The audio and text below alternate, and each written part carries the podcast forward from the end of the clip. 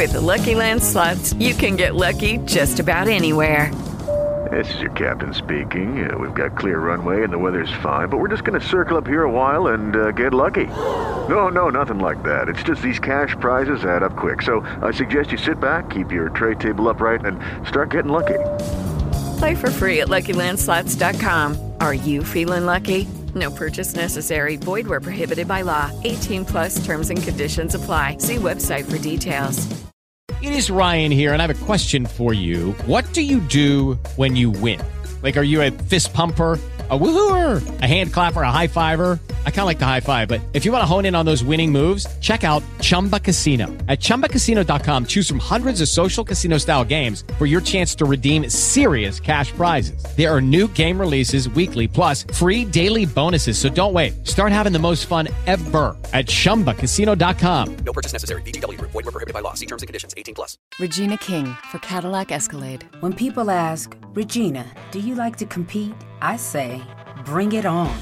Those are the moments that drive you to achieve more. And when you win, you keep reaching higher. To me, that's what the Cadillac Escalade represents. It's always evolving in technology, in design, everything. Because success isn't the end, it's just the first step to what comes next. The 2021 Cadillac Escalade. Never stop arriving.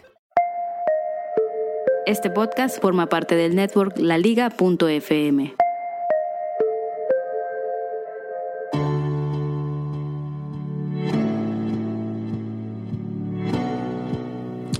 Hay tres veces que lloré en el cine. Sí, tres veces.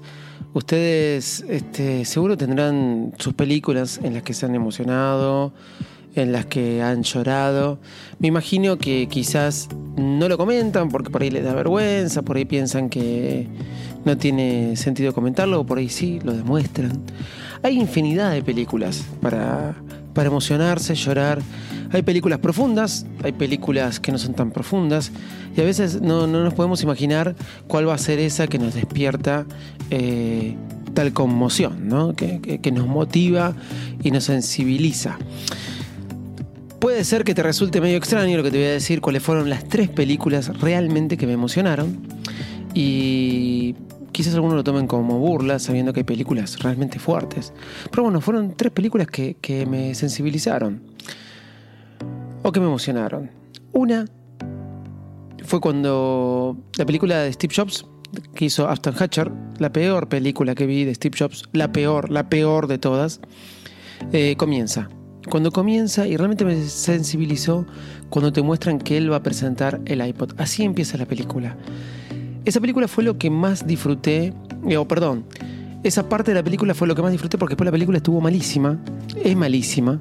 Eh, la biotic, la biopic, o biotic, biotic, biónica, sí, ustedes saben a lo que me refiero. La, la película biográfica que hicieron después basada en el libro de Walter Isaacson, que no tiene nada que ver con el libro. Tanto que iba a salir, tanto que iba a salir, se dio tantas vueltas. Pero bueno, la que hicieron después eh, está mucho mejor.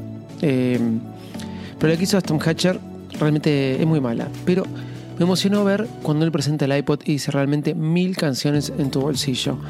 Porque estábamos frente a algo que después iba a revolucionar todo. Porque, ¿Por qué? Porque después iba a salir un iPhone. Y un iPhone él lo presenta como eh, only device, ¿no? Este, un solo dispositivo.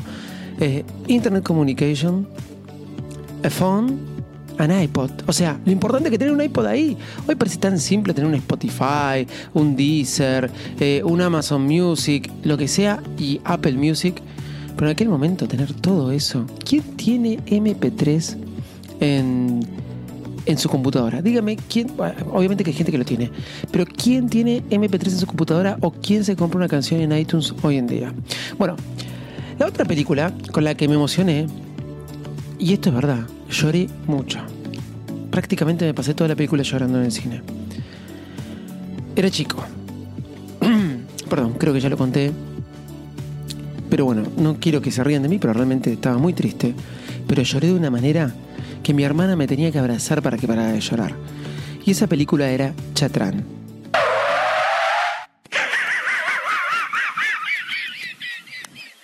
Sí, escucharon bien. Chatrán era una película de un gato, blanco y amarillo. Tuve un gato igual a Chatrán que se llamaba Mumi. Y realmente lloré mucho porque Chatrán se había extraviado y había perdido a su mamá. Y yo estaba triste porque Chatrán había perdido a su mamá. Creo que esa película me conmovió tanto que salí del cine y abracé tanto a mi mamá, tanto. No se dan una idea como con ocho años, creo que tenía ocho, lloré con Chatrán. No me acuerdo realmente que haya llorado tanto en un cine como lloré con Chatrán. Obviamente después aparecieron un montón de, de, de divulgaciones o, o publicaciones o noticias falsas que habían matado a un montón de gatitos y que Chatrán eran un montón de gatitos y que los habían matado. No creo en nada de eso. Chatrán era uno solo y creo que terminaba encontrándose con su mamá. Así que aguante Chatrán. Sí, si te estás riendo en este momento, no te rías porque me emocioné mucho con Chatrán. Ahora, la tercera película fue este fin de semana. Voy a dejar el comentario de todo lo que opinó de la película para un episodio de Rodillas. Ni que me lo pidas de Rodillas, el podcast que hago con mi amigo Juan, Juan Carlos, arroba JCS846 y el señor Pato Lopardo. ¿Por qué? Porque amerita para hablar de rock. Y esa película realmente merece la pena que vayas a verla porque vas a entender muchas cosas. Muchos se equivocan, muchos se equivocan, muchos este, metemos la pata quizás y tal vez por ahí lastimamos. Pero lo importante es equivocarte, arrepentirte y volver a arrancar. La película es Bohemian Rhapsody, la biotic de Queen. En realidad, la película biográfica de Freddie Mercury. Y les puedo asegurar, me voy a quedar con esta frase que leí hoy y que me hizo acordar de la película. La leí y supuestamente era una frase que, que dijo Serrat. No tengo ni idea si lo dijo Serrat. Pero me interesa más hacer amigos para pasar el domingo a la tarde que para pasar el viernes a la noche. No dejen de ver Bohemia Rhapsody, la biográfica de Freddie Mercury, porque realmente te vas a emocionar.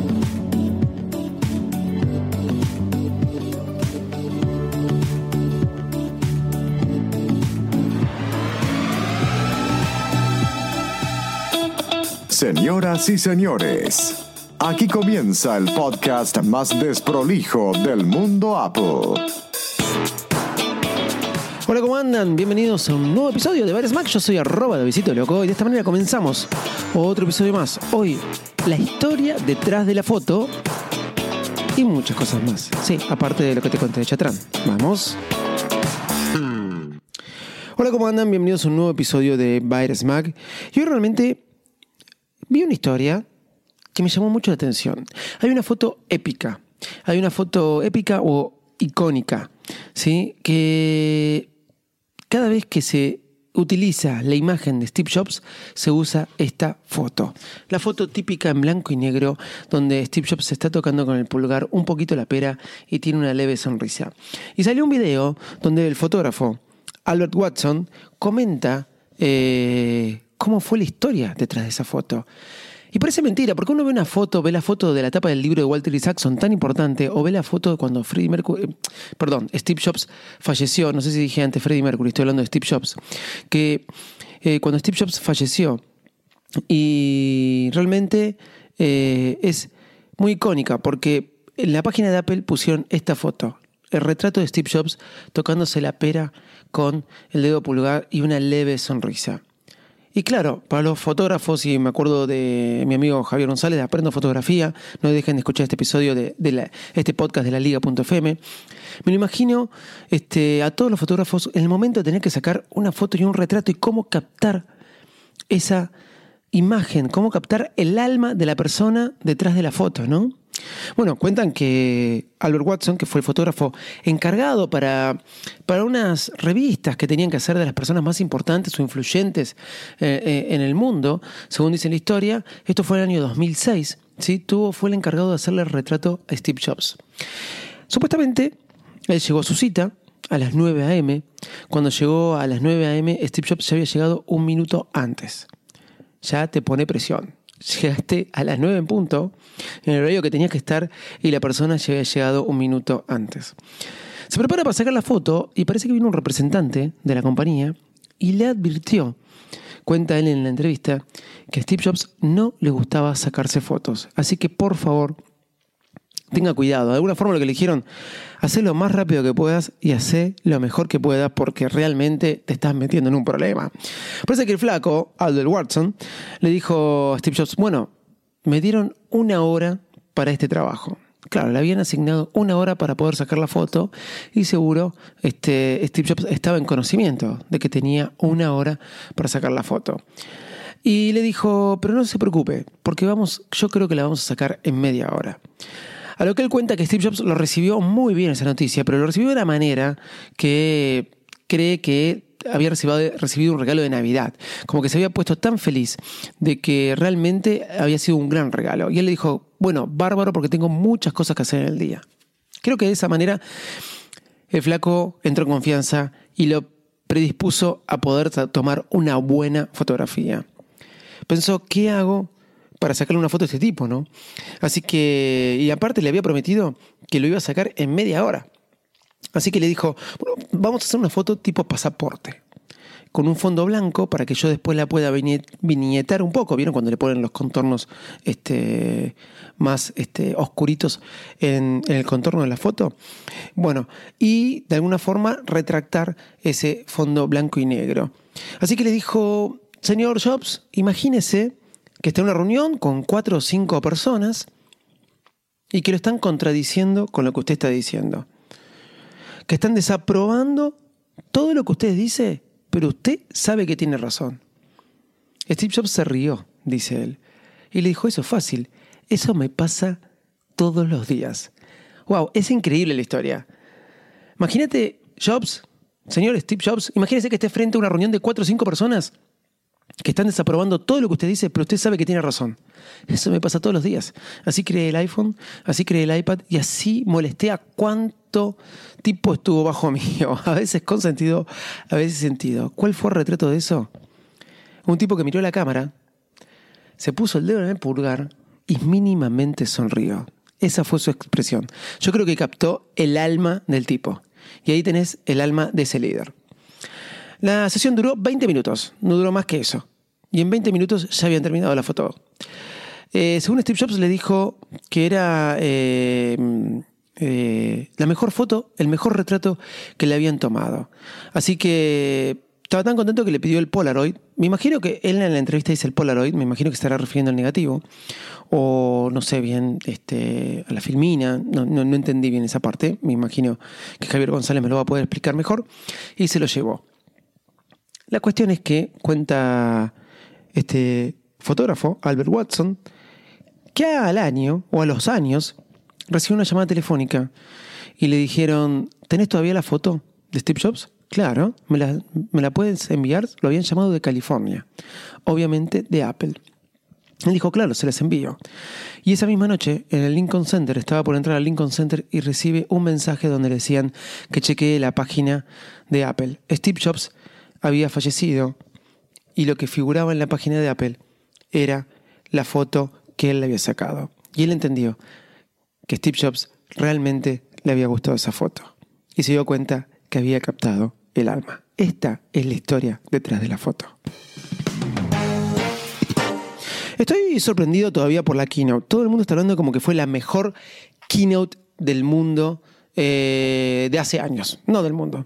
La mejor keynote de Apple de hace años. ¿Saben que estoy totalmente de acuerdo? Ya hablé de esto el miércoles en un episodio especial de Virus Mac. Ya lo hablé. Y si realmente fue una keynote de aquellas. Eh, a ver, cosas que no dije que, me gustaría resaltar, quizás, que, que fueron muy importantes. Eh, la gente aplaudía a Tim Cook de una manera increíble. Y Tim Cook, no lo podía creer porque creo que nunca lo aplaudieron así en todas las keynote que dio.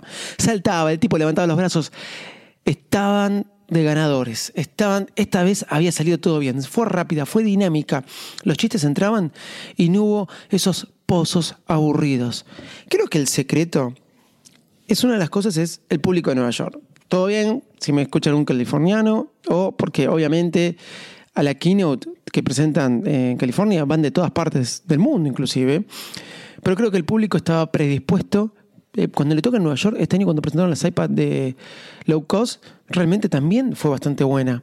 Y eso que fue una, una keynote que no se transmitió. Bueno, el público de Nueva York se copó y la verdad que alentó y le tiró para adelante. Otra cosa, creo que estaban todos contentos porque era tres productos que se esperaban. Tres productos que hace mucho tiempo se estaban esperando y que mucha gente estaba esperando. Y realmente fue dinámica. La gente aplaudió. Tim estuvo, les puedo decir Tim, Tim estuvo copado, estuvo, en un momento lo aplaudían que no podía parar de, no podía hablar. Y se presentaron tres cosas que todos queríamos. El MacBook Air, eh, el iPad Pro, una linda iPad Pro, tengo que admitirlo, y la Mac Mini. Terrible equipazo. Más allá de los precios, que algunas cosas puede estar de desacuerdo, ¿no? Eran tres cosas que se esperaban, tres cosas que puedes no estar de acuerdo al 100%, pero tres, son tres buenos productos y creo que ahí estuvo el secreto de una de las mejores keynote de hace años. Sonar.io, sonar.io con doble A, sonar.io. Si estás buscando un buen tema de WordPress, no me hace publicidad, no me hace nada. El tema lo compré. Es más, le tendría que escribir a ver si no me dan unos temas. Pero es el nuevo tema que estoy usando en WordPress para VirusMac. Pueden entrar a virusmac.com, encontrar ahí eh, los últimos dos episodios están subidos manualmente. El resto van a ver que no se reproducen porque hay un tema con el reproductor que me dijeron que en una semana lo van a estar arreglando. Eh, la idea es que se publiquen automáticamente. Tiene es una página para podcast que tiene un montón de planillas. Si sos podcaster y estás escuchando esto, salen 80 dólares y hay planes donde te dan eh, plantillas ilimitadas. Realmente son muy buenos porque ustedes van a ver en Mac en la nueva página que tiene tres secciones: la de podcast, la de home y la de blog. Pero ¿saben lo bueno donde está?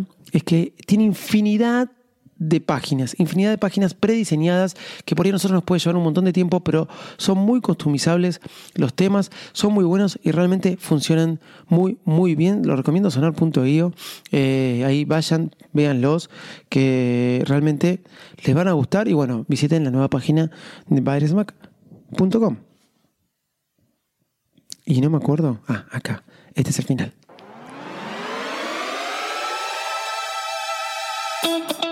Bueno, gente, ya lo saben, no dejen escuchar todos los podcasts de la liga. ¿En dónde? En la liga.fm. Me encuentran en todos lados como arroba Y si quieren escucharme todos los días, en el show de Davidito Loco. Ya saben, si pasan por iTunes, me dejan 5 estrellas, se los voy a agradecer un montón. ¿Y qué más? Creo que nada más. Vean Bohemia Rhapsody, que está muy buena. Y si quieren, busquen Chatran, que en algún lado debe estar. Chau y gracias. ¿Te gustó lo que escuchaste? Visita laliga.fm y descubre más podcasts como este. The in-dash OLED display in the Cadillac Escalade has 38 total diagonal inches of color display. So why do we give it a curve too? I guess you could say we like to bend the rules. The 2021 Cadillac Escalade never stop arriving.